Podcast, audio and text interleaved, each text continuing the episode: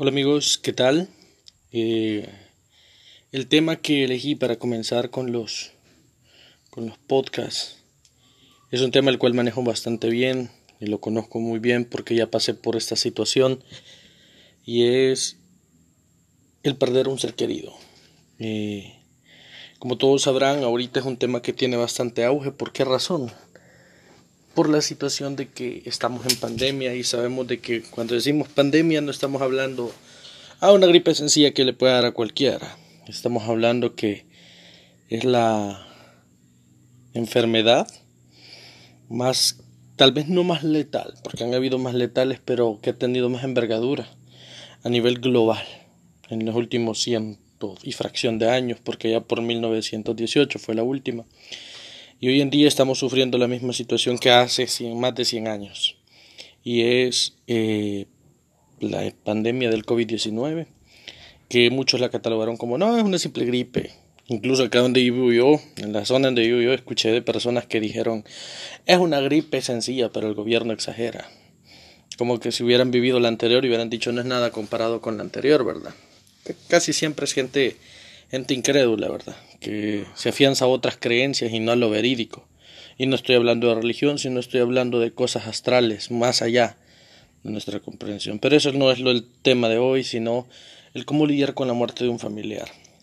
Hoy en día se ha vuelto bien difícil, pese a una situación, el hecho de que mucha gente, al menos de acá donde yo vivo, son casi 40 personas que van muriendo en lo que va de lo que va de la pandemia y casi, casi vamos casi llegando, porque yo creo que ya sobrepasamos las 40 personas fallecidas.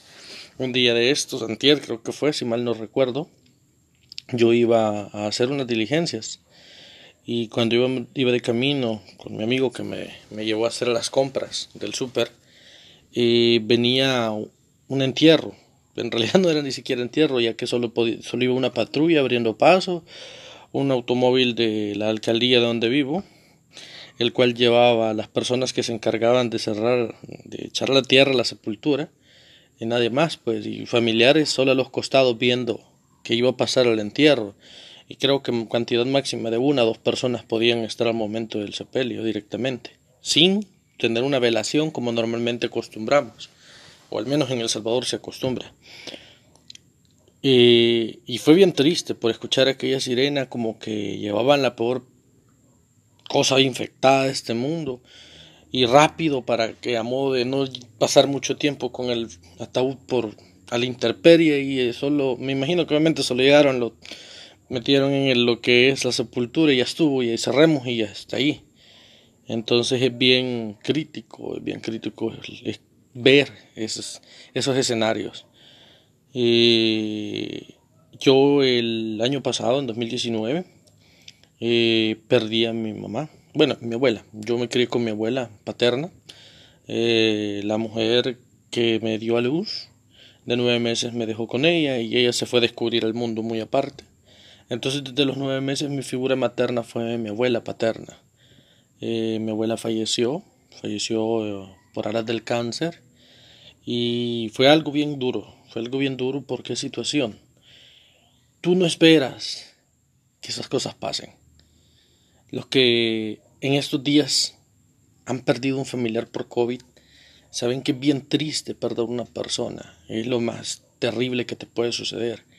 Literalmente cuando te avisan tu mamá, tu papá o aquel ser querido cercano que amas, te dicen falleció, sentí donde en tu corazón se desgarra un pedazo de ti y como parte de vos como que te estuviera dejando en ese momento. Yo recuerdo que mi mamá la tuvimos desde ya por noviembre del 2018 y la tuvimos bastante mal.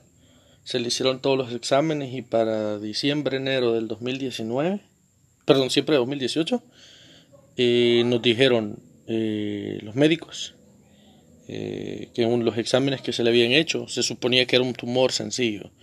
Dijeron que era un tumor en los ovarios, pero podría ser un tumor benigno. Y le hicieron unos exámenes en los cuales iban a determinar la, el, el, tipo de, de, problema que podría generar este tipo de tumor.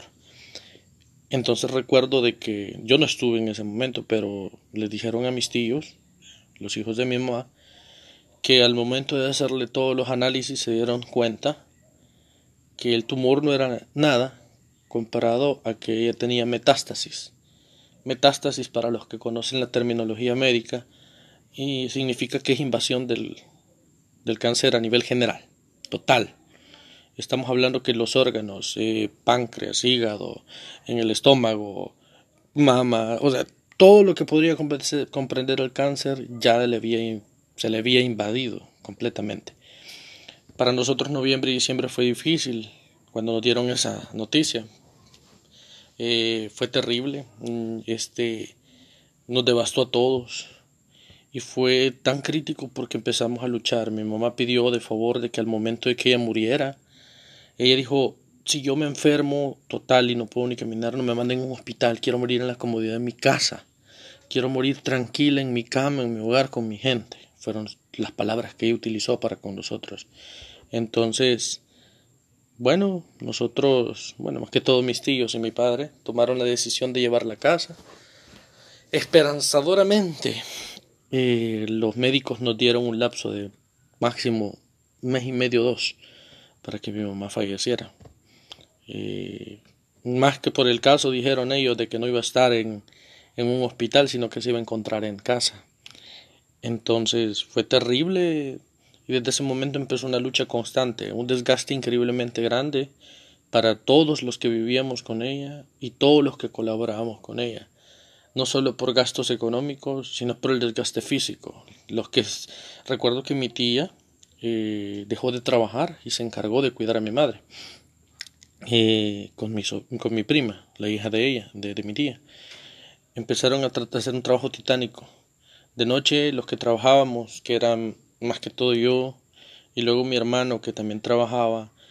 Llegábamos de trabajar y a veces ayudar a cuidar, a estar pendiente de ella, porque después de mi mamá ser una persona con vida, con energía, con, con aquel poder increíble, se convirtió en una persona que hasta para sentarse en su propia cama necesitaba ayuda de alguien más. Eh, y así fue evolucionando esto a tal grado que para subir la, a, la silla de ruedas, para que pudieran llevarla al baño a hacer sus necesidades, se tenía que chinear. Después de ser una señora robusta, gordita, bien hermosa, terminó sumamente delgada, con su estómago hinchado por los tumores que se iban creciendo más y más y más. Entonces, ¿qué sucedió? El 12 de abril del 2019, viernes 12 de abril, yo estaba en, mi, el, en el almuerzo. Mis compañeros nos turnábamos y entre todos los compañeros en la agencia donde yo trabajaba, nos turnábamos para ir a almorzar. Recuerdo que a mí me tocó el turno de una a dos de la tarde y los del turno de 12 a una salieron a almorzar, como eso de las 12 y 10 máximo. Recuerdo que cayó una llamada a mi celular del número fijo de mi casa. No sé, pero como que te avisa tu sentir estar conectado tanto con la situación que no quería ni contestar. Cuando contesté era mi hermano menor, que vive con nosotros, y recuerdo que solo me dijo Godo, que es mi segundo nombre, el diminutivo de mi segundo nombre. Godo, eh, te voy a decir algo, cálmate y quiero que te vengas para la casa porque mi mamá acaba de fallecer, me dijo. Eran como las 12 y 17 cuando fue en realidad. Y en ese momento fue tan terrible, tan horrible, que le dije, vaya, está bien. Colgué y recuerdo de que solo me quedé como 5, 20 segundos quizás, en donde se me durmieron las manos, se me bajó la presión, sentí horrible, empecé a sentir el dolor en el corazón que literalmente se siente, donde como que se te estuviera desprendiendo algo de él. En el momento no tuve chance ni de llorar, sino que lo que tuve que hacer fue reaccionar y me acerqué a mi jefe y le dije, mire, Marina, necesito irme para mi casa ellos ya estaban enterados de la situación de mi mamá, que venía de meses atrás en mi trabajo. Mi mamá acaba de fallecer, ella se puso quizás más mal que yo. Y me dijo, Marvin, váyase, no se preocupe, deje allí eso, yo me voy a cara a cargo cuando vengan sus compañeros que ellos sigan. Y me fui. Llegué a la casa, un cuadro horrible, ver a mi papá llorar, que nunca en su vida lo había visto llorar y lo vi llorar como un niño pequeño, eh, enfrente del cuerpo de mi mamá mis tíos llorando, mis tía, mi tía llorando, mi prima con el shock de nervios, todos, todos de una manera horrible. Yo igual, pero tenía que ser fuerte, ayudar en lo que pudiera. Fue una labor titánica empezar con el sepelio y todo lo que teníamos que hacer. Para nosotros fue terrible. Yo recuerdo que quizás fue por el mismo shock de nervios de que mi madre había muerto. Eh, me sentía tranquilo, pero en realidad no estaba tranquilo, andaba directo.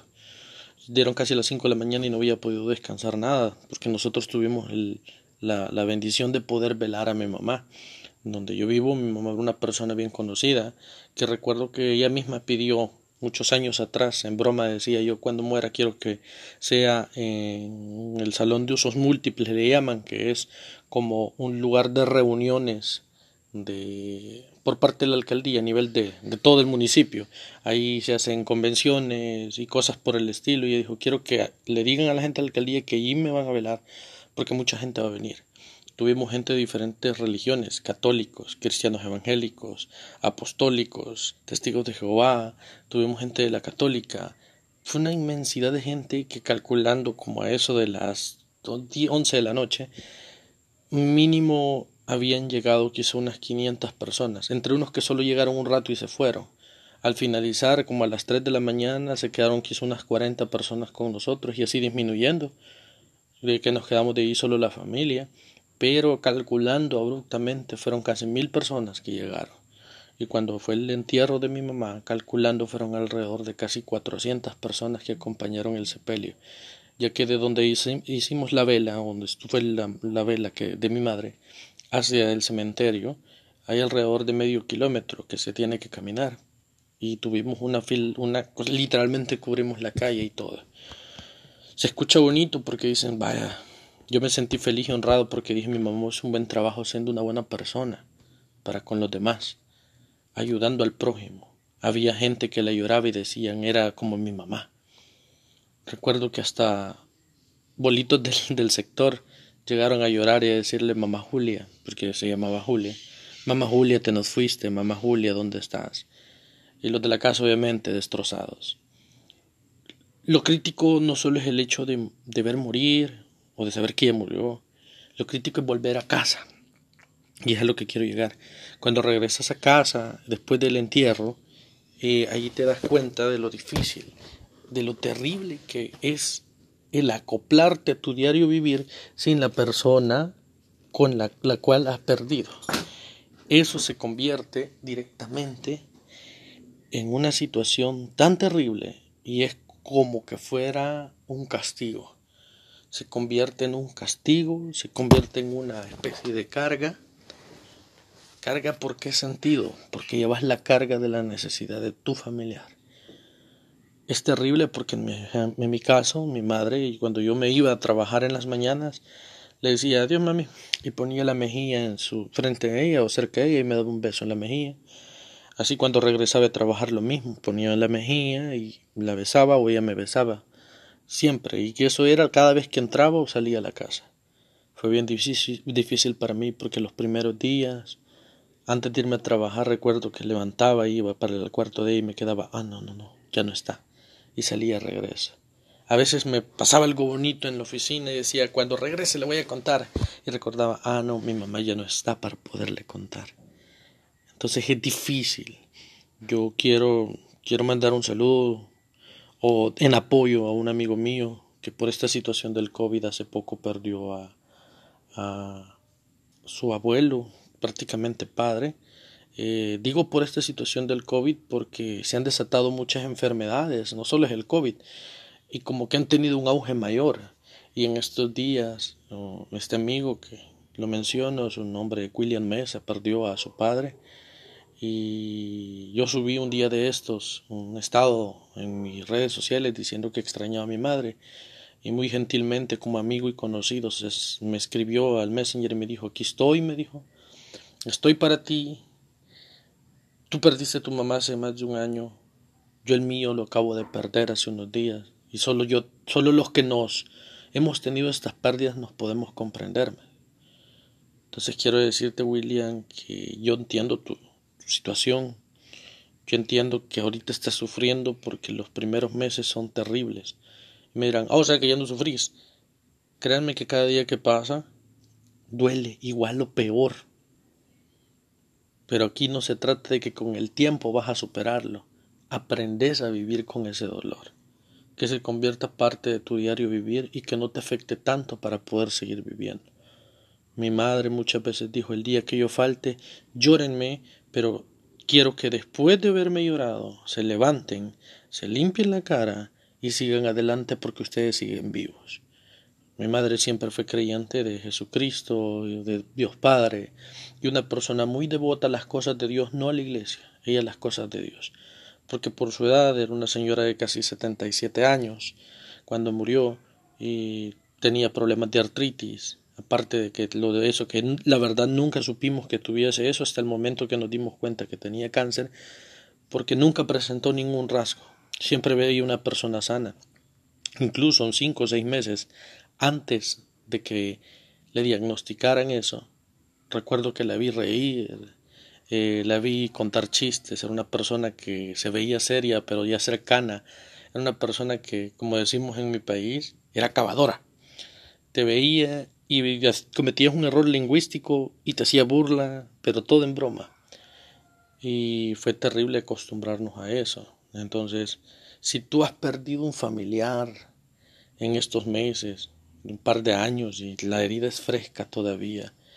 No se trata de que tenemos que dejar atrás, porque no se puede dejar atrás aquello que vive en nosotros, que son cada uno de los recuerdos y el amor hacia las personas que, que tuvimos el privilegio de tener a nuestro lado. Tenemos que aprender a sobrellevar la carga. ¿Qué significa? Aprender a entender que ya no están, que no lo vamos a ver más en esta vida, pero que tenemos que tener la certeza que querrían siempre lo mejor para nosotros. Mi madre siempre me quiso ver una persona de éxito en mi vida y todo, y me dijo buscar la felicidad. Sé una persona trabajadora, honesta, y vas a llegar lejos. Y hace las cosas bien. Y cuando haces las cosas bien, todo lo demás viene por añadidura. Siempre fueron parte de sus palabras. No hay mejor manera de honrar a los que ya nos dejaron atrás, sino solamente hacer caso a todos los mandatos o enseñanzas que nos pudieron dar. Y en mi caso mi mamá fue una persona que siempre me aconsejó, aunque muchas veces no quise, o me molestaba o me aburría un consejo, porque comúnmente en los jóvenes nos pasa. Y hasta que no vemos que ya no están, no, no reaccionamos. Tenemos que identificar también qué tipo de dolor es el que tenemos y ser sinceros con nosotros mismos. hay que hacernos un autoanálisis y pensar cómo, qué tipo de dolor sentimos. Si fuimos unos malos hijos con nuestros padres o con los familiares que perdimos, fuimos malas personas, malos familiares con ellos.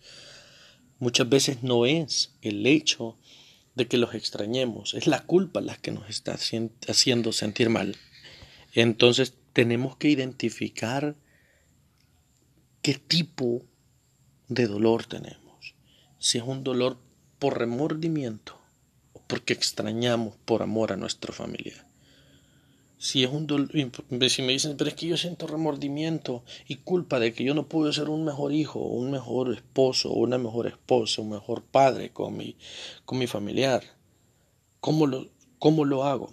Estoy seguro que las personas que partieron, ellos tenían muy en claro que nosotros fuimos quizás malas personas con ellos, o malcriados, o personas que nunca respetamos a, esta, a este familiar que nos dejó.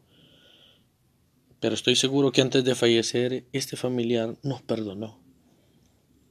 Pero falta un punto muy claro y conciso. Tenemos que también aprender a perdonarnos nosotros. Porque por más que nosotros vengamos y le, pidan, y le pidamos perdón, ya no nos podrán contestar. Nuestro familiar ya no está. Difícilmente sucede que nuestro cerebro nos ayuda a comprender y hasta soñamos que nos perdona. Pero no es que va a ser así. No, no, no. Tenemos que aprender a entender que nos equivocamos. Pero es de humanos errar.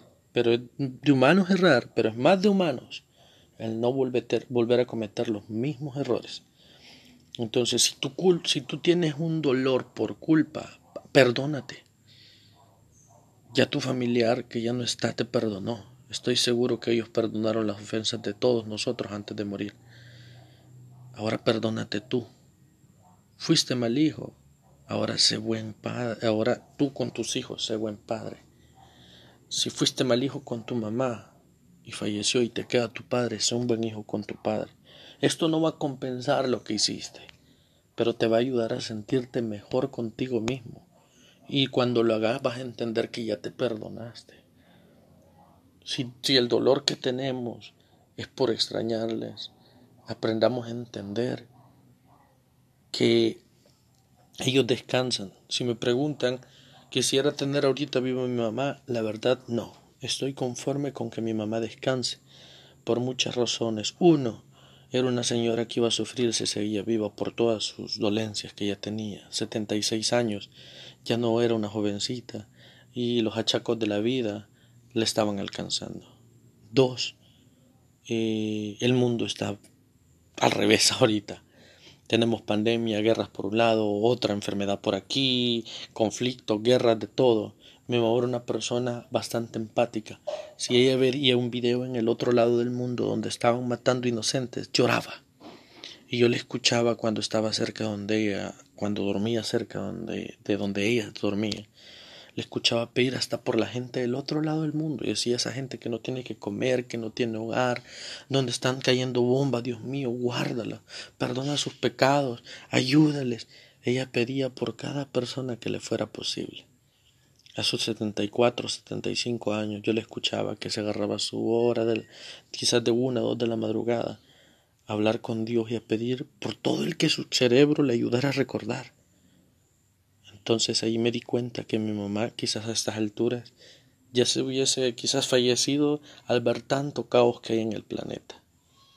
Ponte a pensar, si tenías un familiar ya con un padecimiento y que lo estaba hostigando, ¿era justo que siguiera sufriendo en este mundo? ¿O es justo que descanse de todo su sufrimiento? Que es quizás lo que esté pasando. Ahora yo me pregunto y me he preguntado y he dicho muchas veces, ¿es justo que mi mamá estuviera acá con cáncer, artritis, con la presión que se le subía y bajaba. ¿Sería justo que mi madre estuviera acá sufriendo? La verdad, no. ¿Por qué razón? Porque era una señora y tenía derecho a descansar ya. Ya hasta ella misma decía yo ya quiero descansar. Es porque sentía el peso de los años. Así que aprendamos a entender que si estaban en una situación crítica, era mejor que descansara. Y me dirán, pues sí, pero le extraño o lo extraño. Claro, ustedes creen que la persona del otro lado, después del umbral de la vida, si es que hay vida más allá y podemos tener entendimiento después de esta vida, no nos ha de extrañar. Obviamente nos extrañan.